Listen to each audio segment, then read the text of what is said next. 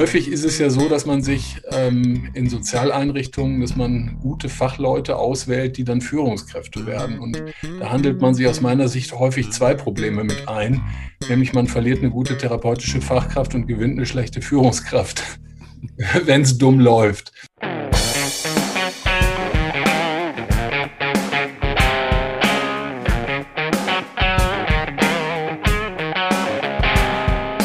Ja, herzlich willkommen da draußen zum neuen Podcast der LAG Erziehungsberatung Nordrhein-Westfalen. Counseling Professionals mit Mike Sawatzki und Matthias Berg. Vielleicht vorab ein paar Worte zu diesem äh, Podcast-Projekt von Mike und mir. Ähm, wir dachten, es ist an der Zeit, dass es einfach mal ein neues äh, Format gibt für die Erziehungs- und Familienberatung, die Jugendberatung auch hier in Nordrhein-Westfalen und auch sonst überall in Deutschland. Wir haben einfach äh, viele interessante Leute mittlerweile getroffen und uns gedacht, die Themen sind eigentlich viel zu wichtig, um immer wieder zu warten, bis sowas in Buchform oder in irgendwelchen Fachartikeln rauskommt und wollen hier mit Gästen immer wieder über die Erziehungs- und Familienberatung sprechen, über Themen, die ja das Feld vielleicht gerade umtreibt, die uns beschäftigen. Und ja, am besten natürlich alles in so kompakter Form, dass es relativ attraktiv, spannend und interessant für alle ähm, Fachkräfte, die zuhören, ist. Vielleicht nochmal ein Satz zu mir. Mein Name ist Matthias Berg. Ich bin ähm, Professor an der Katholischen Hochschule Nordrhein-Westfalen in Aachen und äh, gleichzeitig auch ähm, im Vorstand und Vorsitzender der Landesarbeitsgemeinschaft für Erziehungsberatung in NRW. Und mich verbindet mit der Erziehungs- und Familienberatung eine lange Vergangenheit, weil ich ähm, 2007 begonnen habe, in dem Bereich zu arbeiten und eigentlich bisher mein berufliches Leben hauptsächlich dort verbracht habe, bevor ich dann vor zwei Jahren ähm, die Hochschule gewechselt bin und das Ganze jetzt eher von wissenschaftlicher Seite aus betrachte. Ja, und ich bin natürlich nicht alleine hier. Mit mir zusammen ist außer unserem Gast auch noch der Mike da. Hallo Mike. Ja, hallo zusammen. Danke, Matthias, für deine Einführung. Ja, mein Name ist Mike Sawatzki und äh, du hast ja gerade schon richtig gut eingeführt irgendwie in die Sachen, die wir jetzt hier so vorhaben.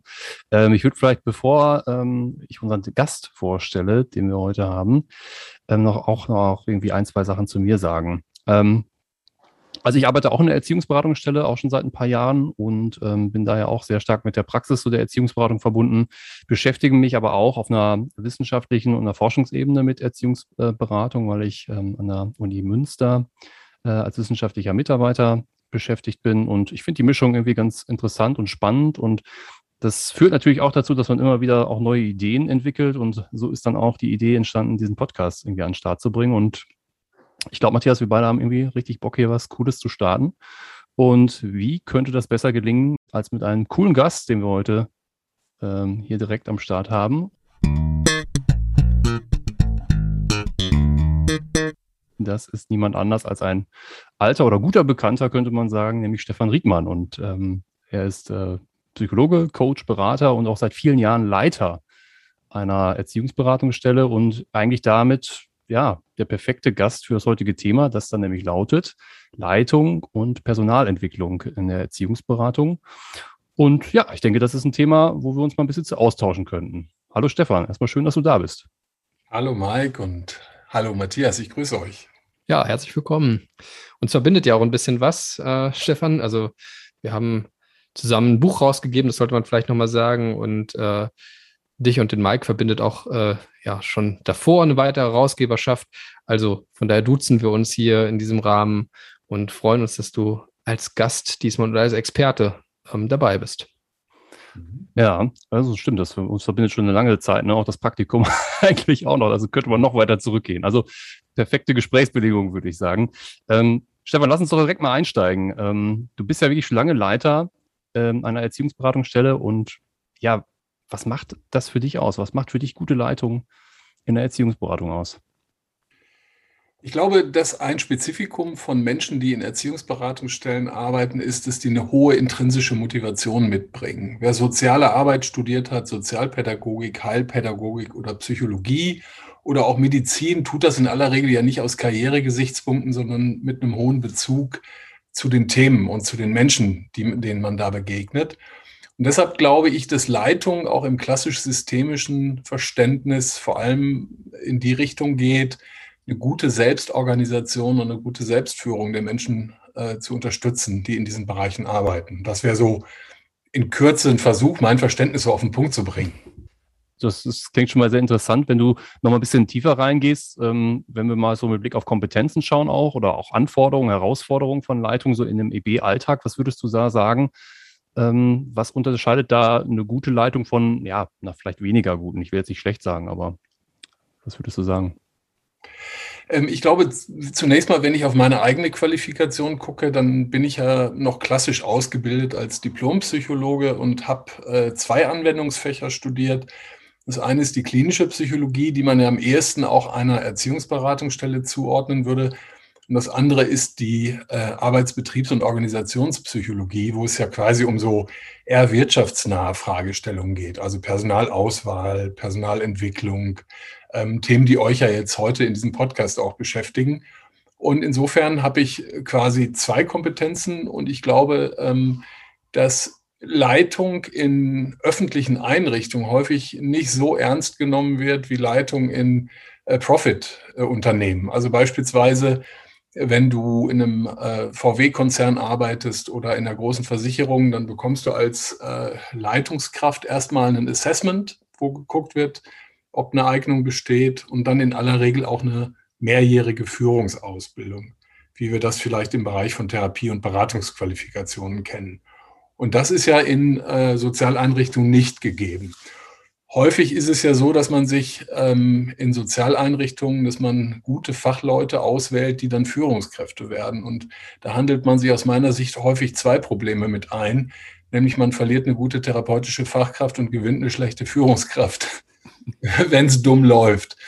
Und ähm, eine gute Führung ist, glaube ich, tatsächlich gekennzeichnet durch ein, ähm, durch ein kompetentes Verhalten, einmal auf einer technischen Ebene, was Werkzeuge angeht, Tools angeht, aber auch was Haltung und Einstellung angeht, auf der Achse der Wertschätzung, wie respektvoll, wie zugewandt, wie ähm, wertschätzend geht man mit einem Gegenüber um, einem Mitarbeiter, einer Mitarbeiterin. Und das andere ist die Achse der Klarheit. Wie klar ist quasi die ähm, Einflussnahme auf Ziele, auf Aufgaben, also die Aufgabenorientierung.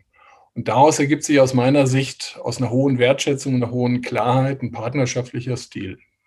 Also deshalb würde ich sagen, gute Führung ist ähm, Zusammenarbeit auf Augenhöhe ähm, mit viel Wertschätzung und viel Klarheit. Ja, das ist total spannend, weil da kommen vielleicht ja so Aspekte zum Tragen, die ähm, tatsächlich in den Beratungsstellen jetzt erstmal wenig im Fokus sind. Zusätzlich ähm, coachst du ja auch noch ähm, Führungskräfte, also du bist ja auch noch mal in einer anderen Rolle da ähm, zugegen. Und da wäre natürlich die Frage, gibt es auch aus diesem Bereich, aus dem Coaching, was, was sich Führungskräfte, Leitungskräfte in äh, Beratungsstellen, Familienberatungsstellen abschauen könnten oder die, ja, Dinge, die hilfreich wären für diesen Bereich?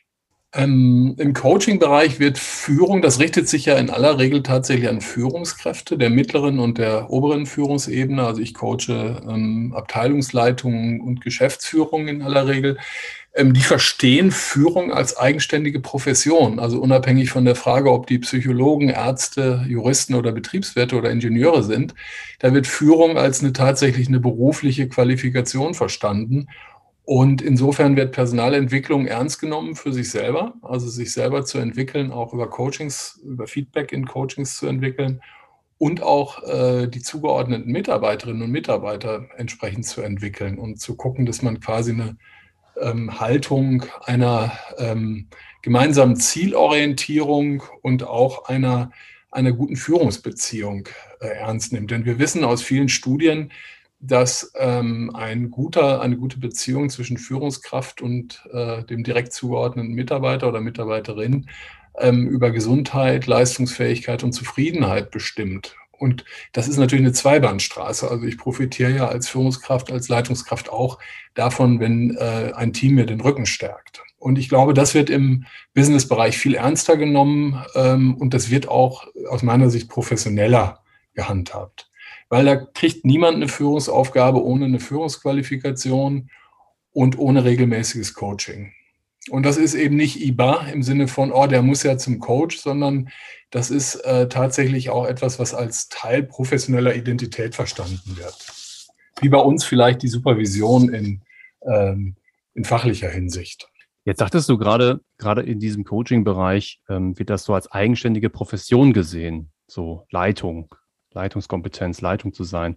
Du hast gerade auch schon angedeutet, dass es generell in der sozialen Arbeit, vielleicht generell, aber auch in der Erziehungsberatung natürlich eher eine geringere Präsenz äh, irgendwie hat das Thema oder gerade hast du gesagt, es wird nicht so richtig ähm, ernst genommen. Ähm, wie sieht das denn aus mit den Qualifikationen, ähm, mit den Leitungsqualifikationen in den EB-Stellen? Also gerade wenn man so sich so ein paar Statistiken anschaut oder auch wenn man so eigene Erfahrungen sich anschaut, dann scheint das da ja wirklich nicht so ein richtiges Thema auf allen Ebenen zu sein. Wie würdest du das beurteilen? Was ist deine Meinung dazu und ist das nicht eigentlich hochproblematisch? Also zunächst mal kenne ich viele Kolleginnen und Kollegen, die eine ziemlich gute äh, Leitungskompetenz haben oder die, denen ich eine hohe Glaubwürdigkeit und Kompetenz auch unterstellen würde. Aber ein typischer Zugang ins Feld ist mein eigener. Ich bin also quasi als talentiertes Greenhorn äh, irgendwann mal auf eine Leitungsstelle gekommen, ohne eine entsprechende Leitungsqualifikation. Nun hatte ich im Psychologiestudium einiges über Führung natürlich äh, gelernt, äh, dass man Culture Service macht, was Mitarbeiterzufriedenheit ausmacht, wie wichtig es ist, dass Mitarbeitende Kontrolle über ihre Arbeit haben, hohe Freiheitsspielräume und sowas. Aber ich habe keine eigenständige äh, Kompetenz in, beim Zugang gehabt. Und das ist, glaube ich, typisch, auch heute noch. Und ähm, ich habe jetzt im Laufe der letzten 25 Berufsjahre selber auch äh, viele äh, Parts in Führungskräfteausbildung gehabt. In der Pharmaindustrie bin ich regelmäßig beispielsweise in Trainings unterwegs und für die Stadt Recklinghausen ähm, bilde ich Leitungen von Familienzentren mit aus und da sehe ich, dass quasi der äh, Erkenntniszuwachs über eine gute Weiterbildung einfach auch sicht- und spürbar ist. Also der Krankenstand in Einrichtungen sinkt zum Beispiel, Konflikte können besser äh, prozessiert und ausgeübt werden. Und ähm, was wir zum Beispiel in Recklinghausen machen, ist ähm, eine Ausbildung in fünf Modulen, äh, Prozesssteuerung und Moderation. Wie äh, leite ich äh, soziale Prozesse an? Wir machen was zum Thema Selbstmanagement, weil äh, Leiten und Leiden liegt manchmal auch nah beieinander. Das ist ja auch mitunter eine einsame Position. Wir machen was zu Konfliktmanagement und Verhandlungsführung. Ähm, wir machen was über Teamentwicklung und Teampotenziale, weil äh, ein Team ist ja auch im Prinzip ein Potenzialpool von Menschen, die viele Stärken mitbringen.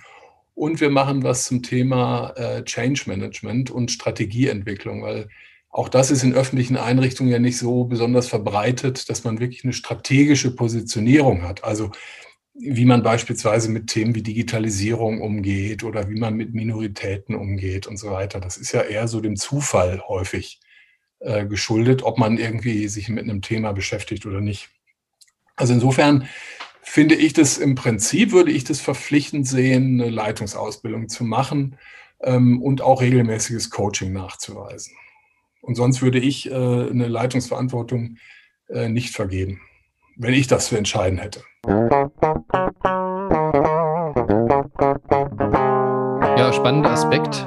Ähm, du hast jetzt auch in, diesem, in dieser Ausführung erwähnt, dass natürlich Teamentwicklung da auch ein wichtiger Punkt ist äh, als Leitung und so auch natürlich äh, in der Leitung der, der Erziehungs- und Familienberatung. Da ist man ja quasi irgendwie auch so ein Stück weit Teammanager. Und das wäre so die nächste Frage, dass äh, mit Blick auf das Personal, ähm, was es da ja eigentlich für Bedarfe gibt oder ähm, ja, wie du das siehst im Prinzip. Was ist da notwendig an vielleicht Teamentwicklung oder Personalentwicklung? Ich glaube, dass ähm, Beratungsstellen heute noch weiterhin attraktive Arbeitgeber sind gleichzeitig aber auch die Chancen für Absolventinnen und Absolventen ähm, auch in anderen Bereichen sehr hoch sind. Man kann ja auch soziale Arbeit in Unternehmen machen, man kann an die Hochschulen gehen, man kann äh, in Unternehmensberatung gehen und da Coaching machen, wenn man sich für Beratung interessiert. Und insofern finde ich das grundsätzlich erstmal schwierig, ähm, diese Rekrutierung in der Weise zu machen, wie man das früher mit Ausschreibungen gemacht hat.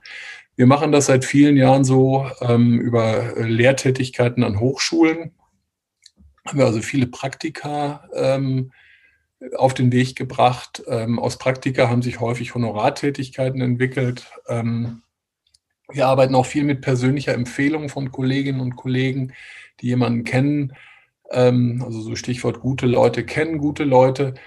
Und ähm, dadurch äh, haben wir im Prinzip einen sehr guten, ja, guten Mix auch. Wir haben viele jüngere äh, Beraterinnen, so ab Mitte 20 bis Mitte 60, halt die älteren. Und ähm, ich finde, im Team ist ein guter Altersmix sinnvoll. Äh, männliche und weibliche Beratungskräfte finde ich sinnvoll. Ähm, unterschiedliche Qualifikationen. Also wir haben äh, Sozialpädagoginnen und Pädagogen äh, beziehungsweise Sozialarbeitungsqualifikationen, ähm, heilpädagogische Qualifikationen, psychologische Qualifikationen und ich glaube, dieser Mix, der macht es halt. Ja, du hast jetzt gerade schon einiges auch schon angerissen, so ein bisschen zur Personalakquise, weil ich kann mich ähm, erinnern an ein Gespräch mit dir, wo du mal sagtest, ja, so Ende der 90er, Anfang der 2000er hattest du da teilweise manchmal so Stapelbewerbungen liegen, ne? Und jetzt äh, ist man froh, wenn man zwei, drei gute hat. Ne? Ähm, du hast ja gerade schon ein bisschen was gesagt, vielleicht äh, kannst du das noch ähm, näher ausführen.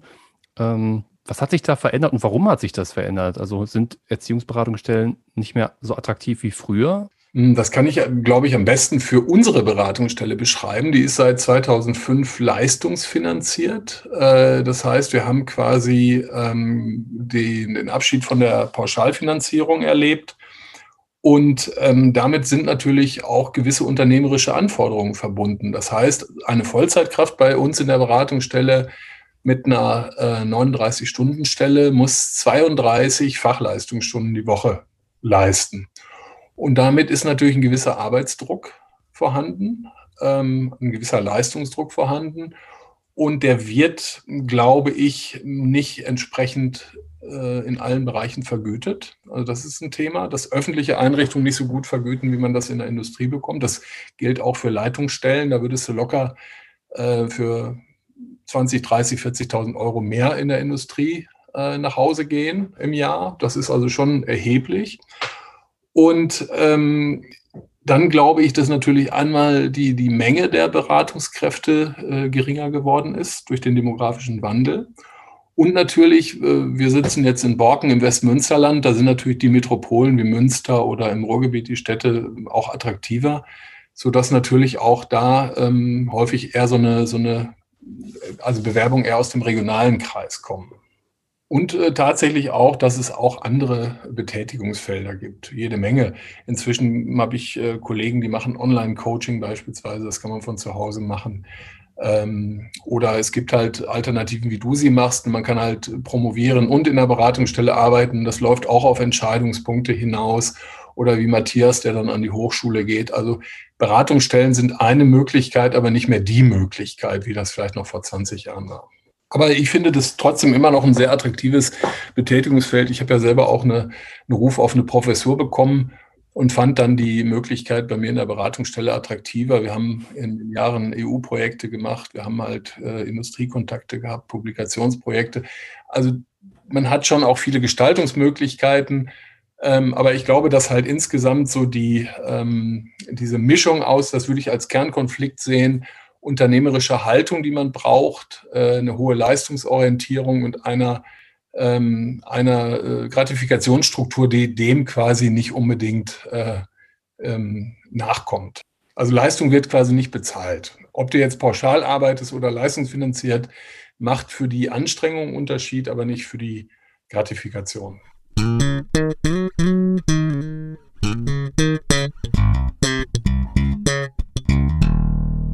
Ja, Stefan, vielen Dank für deinen tollen Beitrag und für deine Zeit. Ich finde, das ist wirklich ein wichtiges Thema, was ja viel zu wenig Beachtung erfährt. Deswegen bei uns es wichtig ist, haben wir es ja auch direkt am Anfang unserer Podcast-Reihe irgendwie mit eingebaut. Und ja, danke für deine Eindrücke. Ich finde, was mir nochmal hängen geblieben ist, so diese Kombination aus Wertschätzung und Klarheit. Das ist, finde ich, eine sehr schöne, ähm, sehr schönes ähm, zwei sehr schöne Begriffe, finde ich. Weil ich sage mal, Wertschätzung, das ist das, was wir als Berater, BeraterInnen ja können. Aber ich glaube, diese Klarheit, das ist natürlich etwas, was häufig, so mein Eindruck, natürlich in der sozialen Arbeit allgemein nicht so beliebt ist manchmal. Also du sagtest gerade, das äh, Wörtchen einsam hast du benutzt. Ne? Man kann da auch mal einsam werden, wenn man da ähm, als Leitung auftreten muss. Und ich glaube, das sind so Sachen, die, wenn man die miteinander verbindet, ich glaube, das, ähm, ja, das ist auch nicht einfach. Und da wäre auch spannend, nochmal zu gucken, braucht es nicht eigentlich nochmal so ein Revival eines Leitungskurriculums? Also es gab sowas ja, glaube ich, schon mal, ne? auch von der BKE, glaube ich. Matthias, korrigiere mich gerne. Ähm, das wäre. Ja, ich glaube, das tatsächlich, das ist, äh, aber ich weiß nicht, ob es noch aufgelegt wird. Ähm, mhm. Aber man hatte da schon mal, glaube ich, also diese Zeichen erkannt, dass es da irgendwie was äh, braucht. Ja, und ich finde das Statement auch nochmal wichtig, ne, dass, äh, dass man sagen kann, der Bereich ist eigentlich ein bisschen unterbelichtet ähm, ne, im Non-Profit-Sektor und äh, das wird es auch sonst nirgendwo geben. Das sind doch eigentlich auch ganz klare Signale. Mhm. Und äh, ich finde, das ja, ist ja auch eine gewisse Klarheit. So pointiert könnten wir da noch aufhören. Würde ich auch sagen. Dann äh, danke fürs Zuhören. Dir nochmal danke, Stefan. Und ja, an alle anderen dann bis hoffentlich bald. Ja, genau. bis bald, ihr beiden. Tschüss. Dankeschön. Tschüss.